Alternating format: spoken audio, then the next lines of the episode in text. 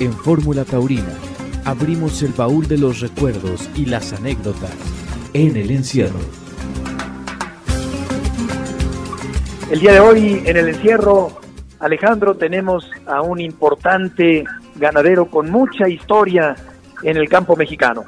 Así es, es una de las ganaderías que ha sido pie de simiente de muchísimas otras ganaderías mexicanas y extranjeras.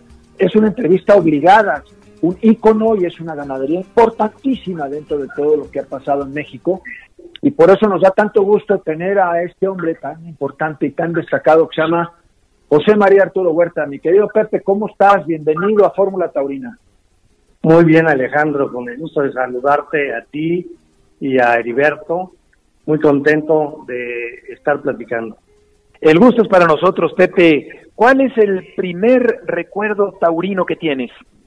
Pues mira, yo creo que tendría yo entre 6, 7 años de estar con mi padre eh, a un lado de las tiendas, ¿no? Este, oyendo como todos pues éramos niños, luego nos aburríamos y nos íbamos a, jugar a los apaches y, y, a los estos con los hijos de los toreros, que en ese tiempo pues eran los Capetillos, los este, Silvetti, estaba Don Juan, Silvetti tentando, me acuerdo, los caleceros prácticamente siempre estaban ahí en las tiendas, este, el Capi, todos ellos, y pues nosotros veíamos un rato las tiendas y luego nos íbamos a jugar, como te digo, ahí a, muchísimas cosas que regresábamos, porque en ese tiempo tentaban, en Ajuluapan, por ejemplo, eran 30 vacas en un día.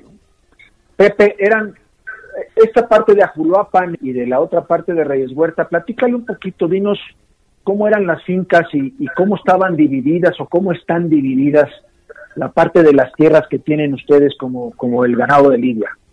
Mira, Ajuluapan está en la Sierra de Puebla y es donde pasa el ganado de Reyes Huerta.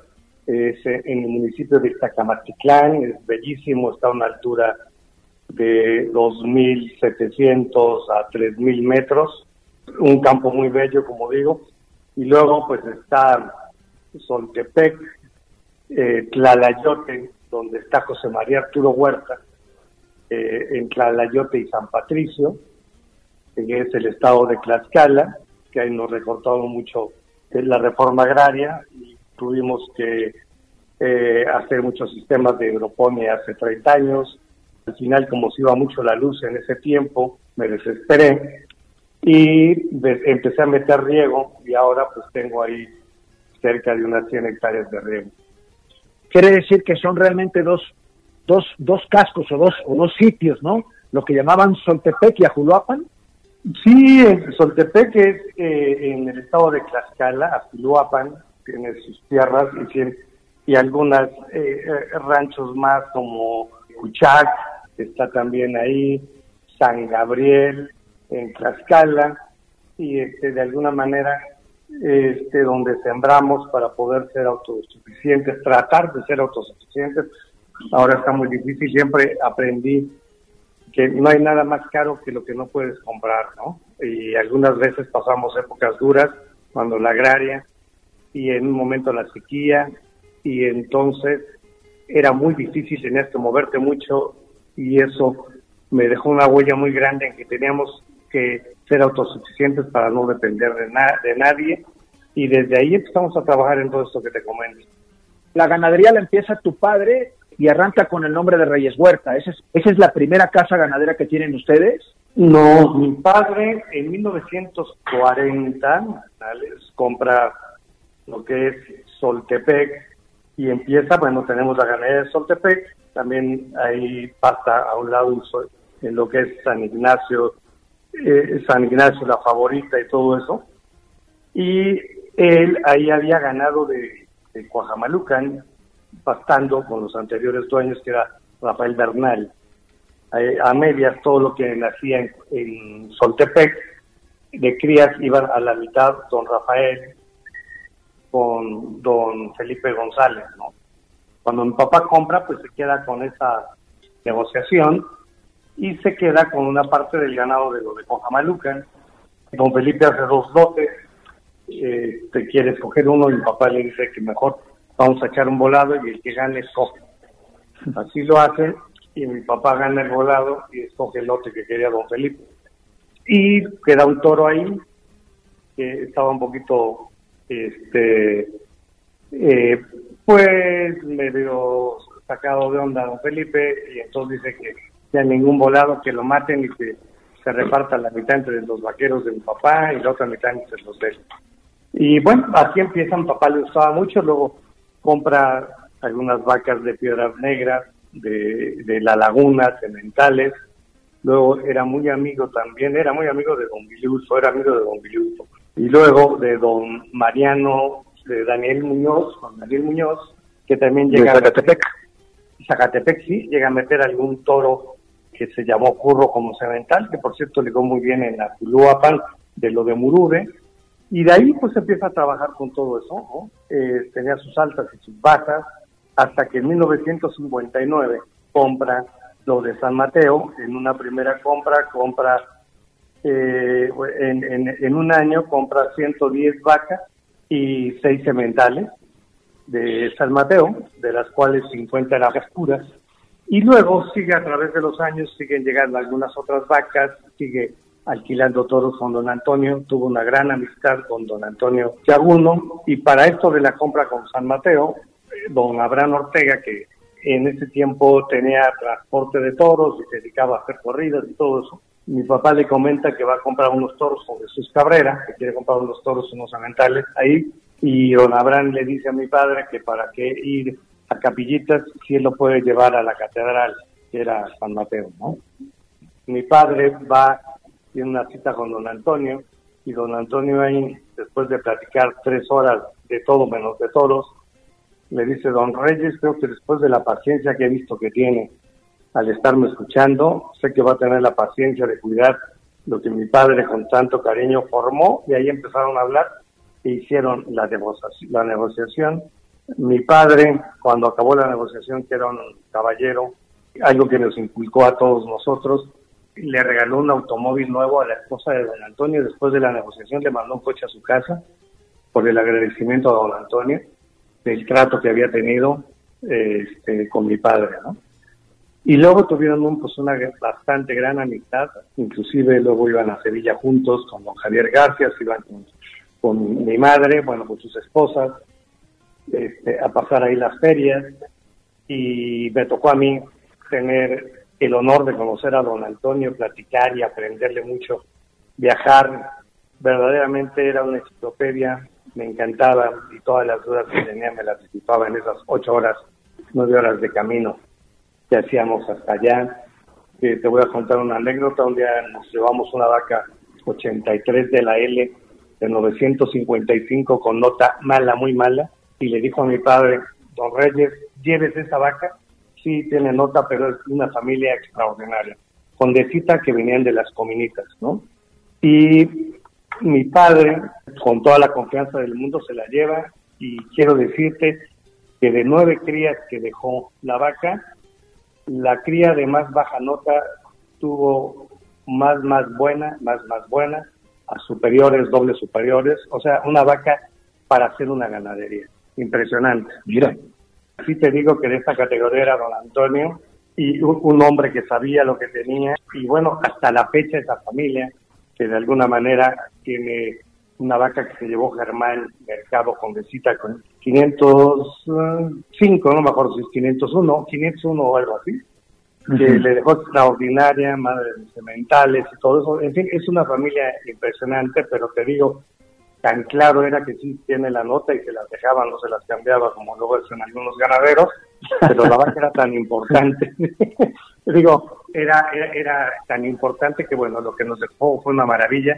Hasta la fecha, después de todo eso, hemos llegado a tener, dentro de 20 sementales, hemos llegado a tener 8 condecitos, ¿no? De la importancia que es esa familia.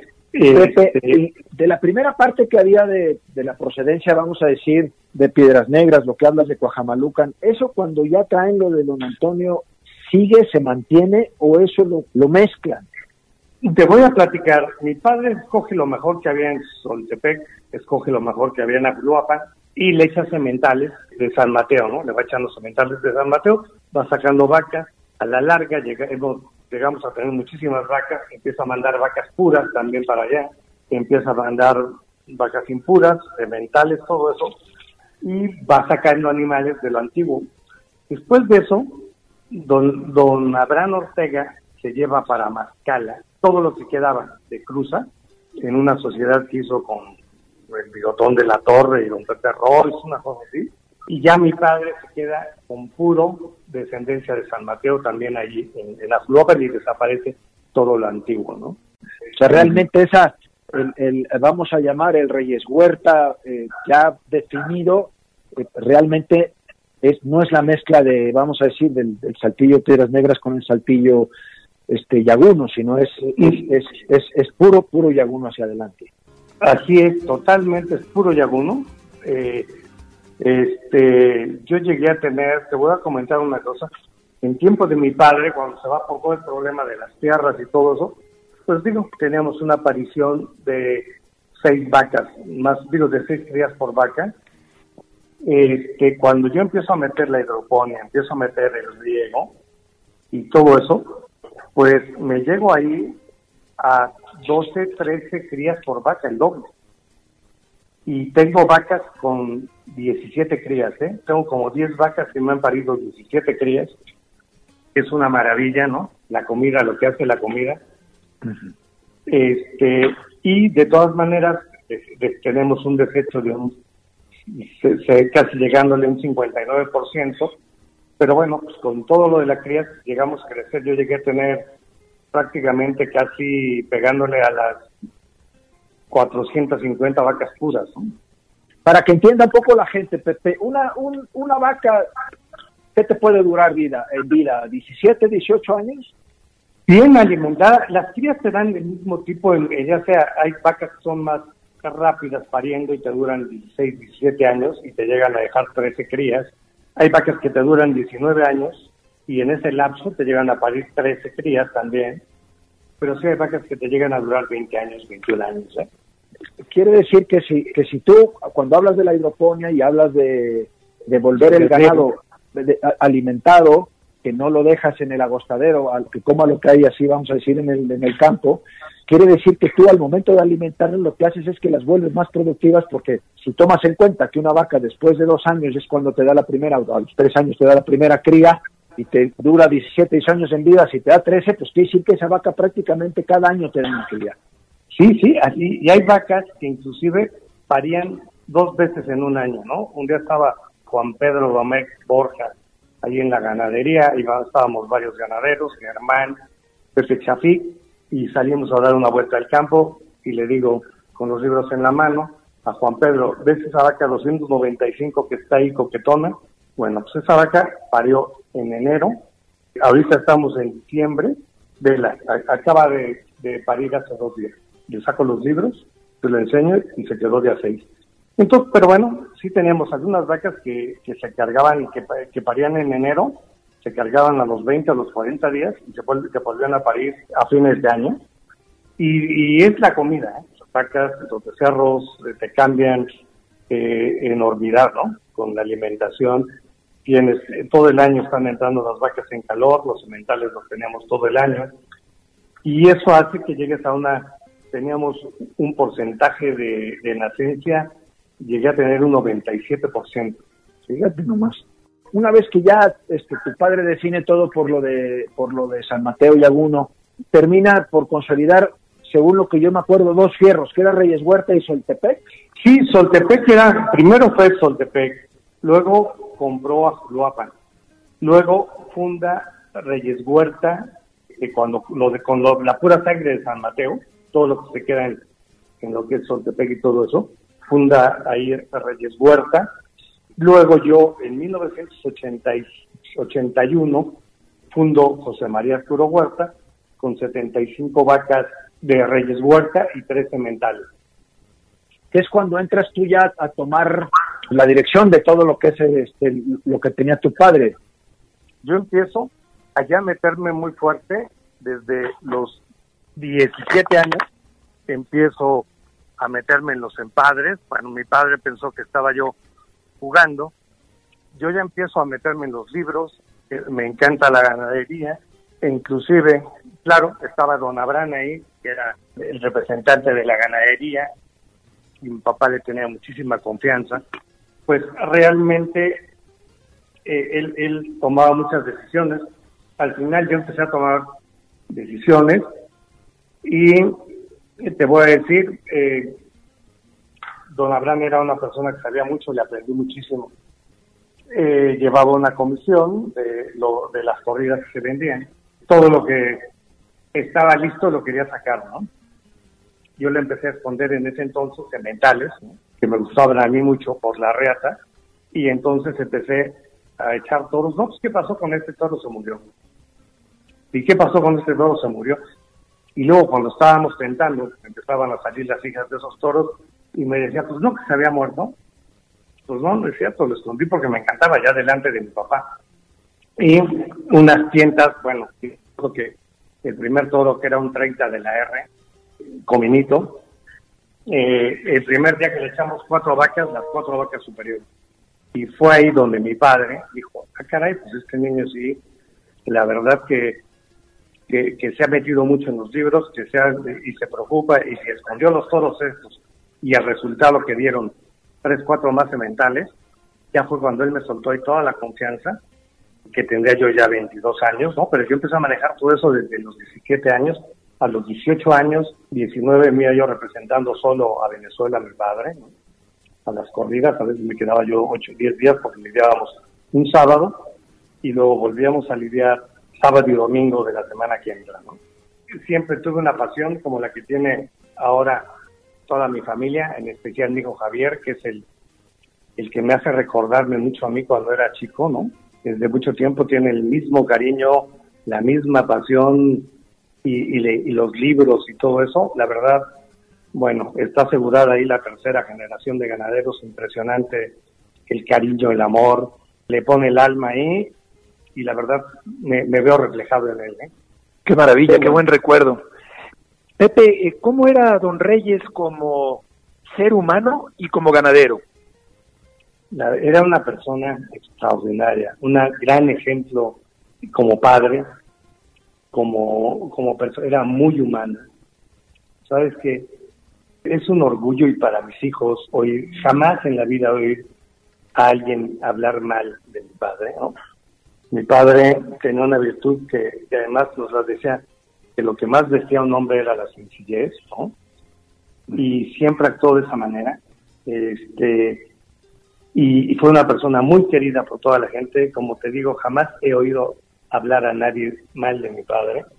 Mis hijos es algo que luego dicen, oye, papá, qué bonito es hablar, oír hablar del abuelo, de la persona que era, una gente muy inteligente, muy emprendedora en muchos negocios, que amaba profundamente. Mi abuelo era charro, eh, José María Huerta. Eh, yo inclusive, mi padre me regaló la botonadura de plata de mi abuela, que con esa me casé yo de charro. Yo también en un tiempo charré. Y a veces me encanta el traje de charro y a veces lo uso, pero algunos tengo, me casé de charro y esa botonadura le guardo un cariño especial. Este, eh, tengo unos nietos que les, a mis hijos les, les gustaba el caballo pero creo que tengo nietos que aman el caballo impresionantemente, el campo, la ganadería, y se los heredaré a alguno de ellos. Qué maravilla. Y como ganadero, Pepe, ¿cómo era Don Reyes? Mi padre muy exigente, mi padre siempre eh, le gustaba mucho lo que es la, bravura, lo que es eh, e, e, el toro con calidad, pero con emoción. Eh, y, de alguna manera es lo que seguimos creando, ¿no? Nosotros, eh, la humillación, el, el recorrido, el, el, son de las manos, ¿no? Ahora se usa mucho, pero en ese tiempo para nosotros era muy importante. La bravura y que el toro, a lo mejor en el caballo, que no se matara, pero que acabara demostrando la bravura en el último tercio, que para mí es lo más importante, cuando ahí se define un toro verdaderamente, cuando es bravo, ¿no? Más que al caballo. Este, y, de esa manera, bueno, pues y nos lo inculcó y yo sigo eso, eso, eso, eso mismo, ¿no? Lo mismo este, hasta la fecha. Eh, tenemos para mezclar, tenemos lo que es muy bravo, tenemos lo que es más suave, pero sí todo tiene calidad y emoción, todo lo que eh, creamos. Sí, y evidentemente, Pepe, esa bravura de Don Reyes está reflejada en el comportamiento de los toros actuales que tú lidias en las plazas y que Javier lidiará el día de mañana. Aquí viene el toro de Reyes Huerta. El toro cinco estrellas que corresponde a Joselito Adame. El toro se llama cinco estrellas como los mejores hoteles, como los grandes carteles. De esta ganadería poblana de Reyes Huerta, la divisa blanco, rosa y carmín. De esta ganadería fundada en 1948. 72 años de bravura de Reyes Huerta junto con un torero con mucha raza y con mucho celo como es Joselito Adame. Desmayado lance a pies juntos, poniendo rectos los brazos al momento de pasar el toro de Reyes Huerta. Toro cornivuelto entre pelado, bragado, corrido. Calcetero, rabicano, este ejemplar de José María Arturo Huerta que lleva adelante la ganadería que fundó su célebre padre, don Reyes Huerta Velázquez. ¿Cuál fue el primer triunfo importante de don Reyes Huerta en la Plaza México? Te voy a decir, bueno, pues él le dio toros en 63 con un cartel que era Camino, Joselito Huerta y Jaime Rangel, ¿no? Hubo toros muy importantes, para Rangel tuvo un gran triunfo, ahí y al toro Malinche no lo mató, sino le hubiera causado también trofeos, Camino cortó una oreja, este fue la presentación, después se presentó en el toreo con el cordobés, con este, el ranchero Aguilar, y bueno, el cordobés cortó cuatro orejas, el día anterior había debutado con una la ganadería de Chiapan, yo me acuerdo que había ido a los toros al tendido este, con mi padre y la familia, le gritaron ratero, ratero, porque venía con una fama sensacional, ¿no?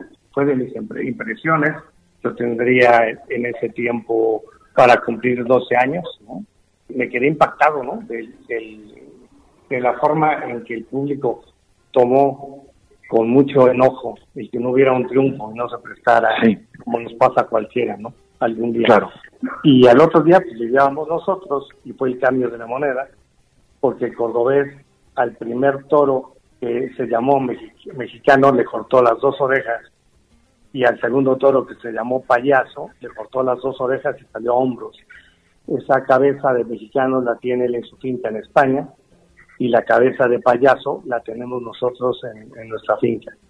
Y, de ahí siguieron muchos triunfos con Curro Rivera, Sardinero, Melodía, y, y desde entonces hasta la fecha pues seguimos teniendo, siempre nos hemos mantenido, tenemos casi 80 años de ser ganaderos y siempre hemos mantenido una línea, ¿no? Tenemos una línea que es el toro bravo, que pues algunas figuras luego no les gusta, ¿no? Yo me acuerdo que alguna vez en Tijuana estando con Miguel Espinosa Armillita y bueno, al toro le cortó el, rabo, ¿no? Pero el, toro me, me decía, oye, no sabía qué hacer, ya le había pegado 60 muletados y el toro repetía, repetía y andaba atrás de mí. Ya me gusta andar atrás de los toros, no que los toros anden atrás de mí. Pero bueno, un toro con mucha calidad, mucha bravura, emotividad. Y, eso tiene la ganadería, ¿no? Eloy Cavazos me decía, compadre, yo cuando toreo corridas de Reyes Huerta me tengo que preparar mejor. Bueno, físicamente siempre estaba preparado, pero mentalmente, no pensar. Porque el toro de Reyes Huerta es un toro que si tú le aguantas los primeros muletazos, ¿no?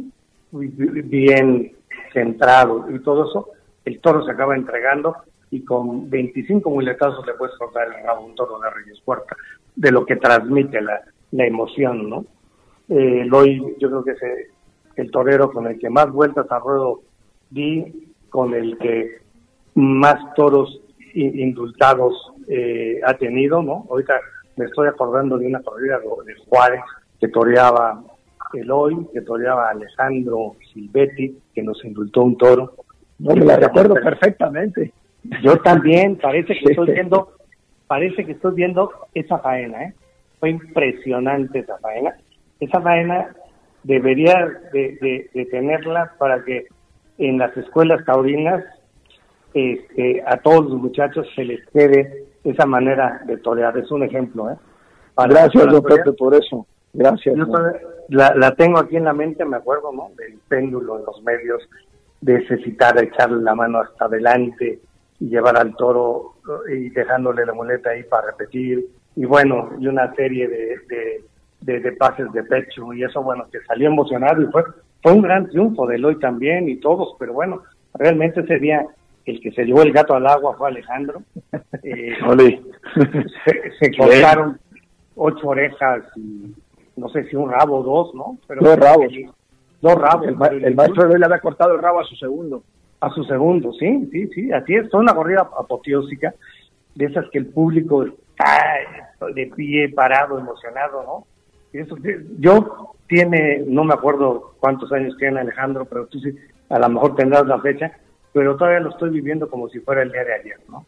Esa es la emoción y ese es el, alma que tenemos los taurinos de esos recuerdos que nos llegan y nunca se olvidan. Sí. ¿Cuándo se convierte la ganadería de ser tan triunfadora de, todo esto que nos has hablado, de todos estos nombres de esos toros?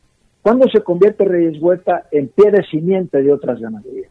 Pues mira, en el año 2000 me, me dieron la medalla de mérito ganadero que se otorga una sola vez a los ganaderos por el presidente y entonces me pidieron que hiciera una recopilación de cuántas ganaderías tenían sangre de nosotros directa e indirectamente. Y pues me puse a investigar y me fui para atrás porque en el año 2000 había 177 ganaderías que tenían sangre nuestra. Ándale. El concepto de bravura, que lo, lo, estabas comentando hace un momento, pero yo creo que toda la gente eh, eh, este, tiene de Reyes Huerta un concepto efectivamente de ese toro que tú definiste muy bien, de, aguantar en los primeros muletazos, pero de ser un toro que siempre fue a más. ¿Qué es lo que le dio la bravura a Reyes Huerta? Tú has sido además una gente que, independientemente que, por eso teníamos tanto interés de hablar contigo, porque hay muchas ganaderías mexicanas que se hay y, y extranjeras que se han hecho de Reyes Huerta y lo han mencionado otros ganaderos y sigue siendo dentro de los nombres yo creo que de los tres o cuatro nombres o cinco nombres más importantes que México tiene como, como nombre de ganadería de pie de simiente, pero ¿por qué tienes esa bravura y de dónde salió lo mexicano tuyo y por qué nunca lo has mezclado con lo español? Pues porque mira, lo tenemos muy claro, muy definido, ¿no? Y, jamás le bajamos la bravura, ¿no? Siempre hay etapas en que el toro quería más docilidad, nosotros siempre seguimos con lo que nos apasionaba a nosotros, a mi padre, que lo inculcó en nosotros, que era la bravura. él decía que cuando se perdía la bravura, se perdía la emoción y se perdía el reflejo del público de lo que pasa en el ruedo, ¿no? Y tiene, creo que toda la razón aquello que nos comentaba, que ahora es muy necesario para la época que estamos viviendo, que vuelva esa emoción a los ruedos, ¿no? La gente lo está pidiendo, y entonces el, el, el, no haber nunca rebajado la sangre, siempre haberla cuidado, es algo que de alguna manera tenemos varias líneas y eso nos permite el poder definir y el siempre tener, echar mano de la bravura, de, tenemos también todos con un poquito más de suavidad, ¿no? Pero también con emoción, ¿no? Y aquí ahorita que me estoy acordando, por ejemplo, si vemos el toro arrebato de Joselito de este año en la Plaza México, que le cortó las dos orejas, para mí es el toro ideal, ¿no? Es el toro con bravura, con calidad, que después de todo y dar una vuelta, haber metido los titones en la arena de cómo humillaba, y la bravura sacar adelante y terminar dando una serie, atrás el toro de boletazos, ¿no? Hubo un comentario que me hizo, la verdad, emocionarme mucho, de un gran taurino que es Genaro Borrego, que me escribió. Es más, mandé a poner en una carta que no la tengo a la mano, el comentario de Genaro, que me dijo, en muchas temporadas no he visto un toro como este, un toro para vaca. Bueno, habló, fue un poema lo que me escribió, tenemos una gran amistad él es un gran torero y ha hecho grandes faenas ahí sentando con nosotros, pero que te escriba, que te escriba un taurino de, ese calado, esas palabras, pues sí te emocionan muchísimo, ¿no? Te han dejado las figuras de escoger, porque Reyes Huerta es, es bravo y lo bravo a veces molesta. Sí, yo creo que tiempo, bueno, y, y, luego lo han pedido mucho, ¿no? De repente hay toreros, por ejemplo, ahora que venía Emilio de Justo, me habló y me dijo, bueno, que, pues, que quería torear nuestra corrida. Y eso pues te da mucho gusto, ¿no? Hay toreros, Victorino Martín nos recomienda mucho, que es gran amigo, con los toreros que no han venido a México y les dice que él, si fuera torero, pues lo que mataría sería la, sangre de Jesús Huerta. Y algunos toreros más nos han hablado, y lo cual agradezco muchísimo. Para Castela, Sebastián Castela me decía, un día que estaba tentando en casa, toreó seis vacas el solo y un cemental y me dijo, yo necesito esto en la Plaza México, esa emoción, pero con esa calidad, con ese empuje, ¿no? La verdad, cuando ves torear a un torero, ese día invité a unos amigos que les gustan los toros, pero no mucho, y sabes que estaban tan emocionados de la forma, cuando un torero se pierde y, y en su toreo, ¿no? Está toreando para él, ¿no? esa emoción la transmites de una manera tan especial que la emoción que estaban de las personas conmigo, no, no estaban impactados, los vi emocionantes al punto de, las lágrimas, ¿eh? de sentir ese toreo. Y, esa es la pasión de la fiesta y eso es lo que da el toro, el toro bravo, pero el toro que cuando lo domina se entrega y acaba entregado, toreando con esa emoción. Eso es extraordinario, esa bravura que algunos rehuyen, pero que resulta espectacular, que resulta muy emocionante. Yo recuerdo haber visto al toro Simpatías, por ejemplo, en el año 79, aquel toro rey de oro del Juli que me pareció extraordinariamente bravo, Copo de Nieve más recientemente que se arrancaba de tercio a tercio. Copo de Nieve de Reyes Huerta, precioso cárdeno con 514 kilos, el segundo en el lote de Andy Cartagena. Un toro con mucha alegría en sus arrancadas. Y aquí viene ya, provisto de la banderilla, Andy Cartagena. Es un toro que merece regresar al campo. Podrá aquí no estar de acuerdo, muy respetable, pero este es un toro que por el tipo, por el fenotipo, por la forma de investir, por la forma de humillar a los capotes, porque seguramente viene de una familia muy importante de la ganadería de Pepe Huerta. Si este toro va a padrear, bendito indulto. Ese punto es importante, si lo va a poner a padrear, grandes características va a heredar seguramente en ese mar de la genética. El toro copo de nieve, un toro extraordinario. En esta situación tan complicada que se presenta por la pandemia, ¿tú crees que después de que pase esta situación, la fiesta de los toros se pueda recuperar? Yo creo que sí, tenemos, estamos trabajando muchísimo, ¿eh? todas las agrupaciones en esto, ¿no? Se tiene que reactivar y tiene que ser una fiesta nueva, ¿no? también hacerla un poco más popular. Se ha perdido un poquito, eh, eh, empezó en los pueblos, ¿no? Y luego nos olvidamos de eso. Nosotros estamos trabajando ahora en que se reactiven muchas plazas ahora que pueda volver de los pueblos y se hagan corridas populares para que vaya toda esa gente que tenía la gran ocasión y de repente los olvidamos por irnos a las plazas grandes que nunca debemos de descuidar tampoco pero yo creo que sí tenemos que hacer una fiesta y, fijarnos mucho en la juventud, atraerla. Yo cuando fui empresario de Puebla, acabé metiendo a un 80% de gente joven en la plaza y, era un acto social, ¿no? Pero después de ser un acto social, lo fui metiendo ya y se fueron aficionando los jóvenes de dar las ruedas de prensa en, la, en el complejo universitario, llevando a los toreros. Ese contacto a la gente.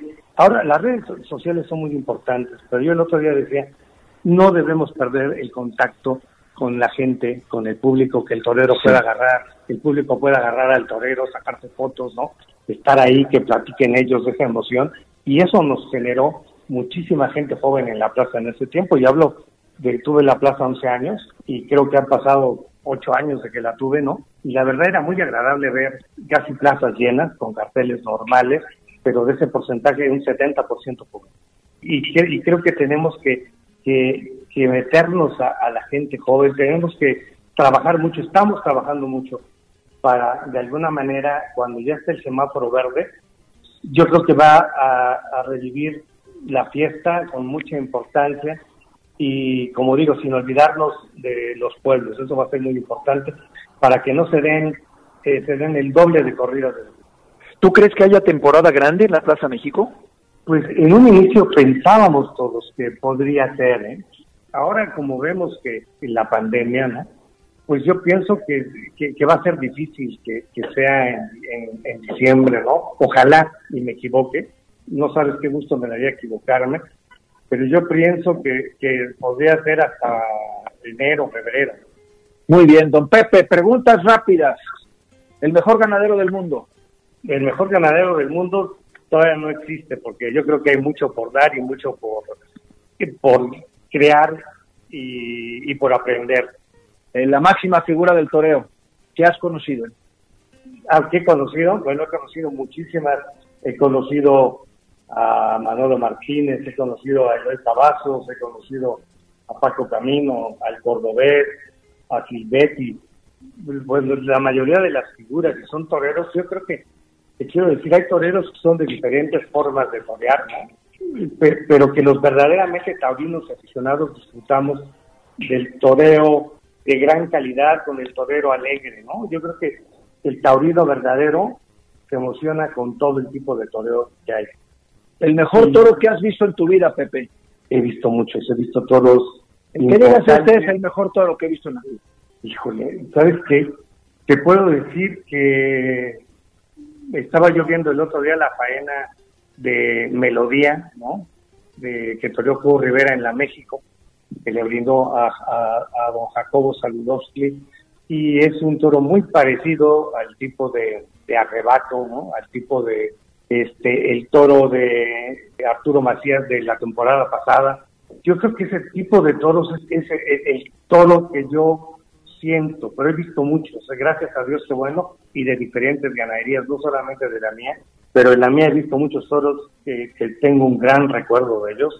La corrida más completa de Reyes Huerta, la que tú digas, esta es la corrida más completa que, que tú has tenido, que has visto, que has lidiado.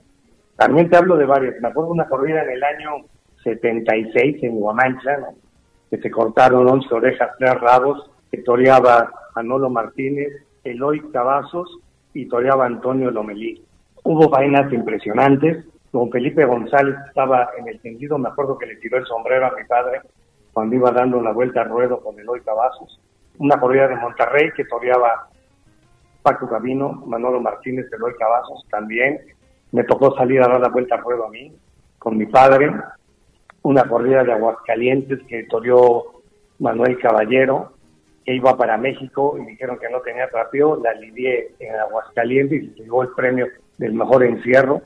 Y, varias más, ¿no? De que, de repente son tantas que, que no recuerdas, pero de esas tres de repente, de la corrida, cuando fue el presidente en Tlaxcala, el presidente López Portillo, que decían que además iba a quedar a tres toros y se quedó a los seis, y que ayuda a Guacerazo antes, ¿no? Que me acuerdo que también en el cartel estaba Manolo Martínez, Eloy Cavazos y Antonio Lomelín, que también cortaron nueve orejas, tres rabos, y que ayuda a Guacerazo antes en la plaza, ¿no? Y estábamos abajo del tapote de Manolo Martínez, él y yo, y me dijo, ¿tú crees que se dé la plaza, no? De cómo había quedado la plaza. Y me volteé y le dije, pues mira, mientras esté allá arriba el teloncito y no se vaya, Exactamente. y, se dio de cosas agradables que en ese momento, y bueno, y se dio, salió. Y sabes que salieron los toros, como si no el ruedo estuviera perfectamente en condiciones, ¿no? Hicieron faenas grandiosas, Manolo Martínez, Eloy Cavazos, ¿no? Me acuerdo que un toro de Eloy se despitorró y el que salió eh, sacó el burladero de lo, de, lo mojado con todo y las pedestales de piedra que estaban clavos y le cortó el rabo el hoy. No, no, bueno, el presidente se quedó al final. Al final todos subimos a saludar al presidente que estaba ahí en el palco, arriba, en, el, en, los, en la plaza de Tlaxcala, en el techo ahí, junto a la autoridad. Y sabes que una emoción, la gente no se iba. Esas corridas que sigues viviendo, ¿no? Y que quedan para toda la vida. ¿Has conseguido todo lo que te has propuesto como ganadero? Yo creo que nunca acabas. Siempre estás en querer más, ¿no? En, aprender. Siempre aprendes mucho de todos los ganaderos. Ahorita que estabas hablando, tengo grandes amigos en España. Eh, o sea, como es Victorino Martín, como es digo, tuve el, honor de conocer a Borja, Juan Pedro, he estado en muchas ganaderías en España y siempre trato de aprender, porque nunca acabas de aprender en la vida. Aquí en México, eh, bueno, pues con la gran relación de amistad que tenemos Germán Mercado y yo desde hace muchísimo tiempo, ¿no? Un día yo llevé a mi padre a una comida al rancho de don Germán, hace 40 años o un poco más, y ahí conocí a Germán y desde ahí nos hicimos grandes amigos. La última, el día más feliz de tu vida.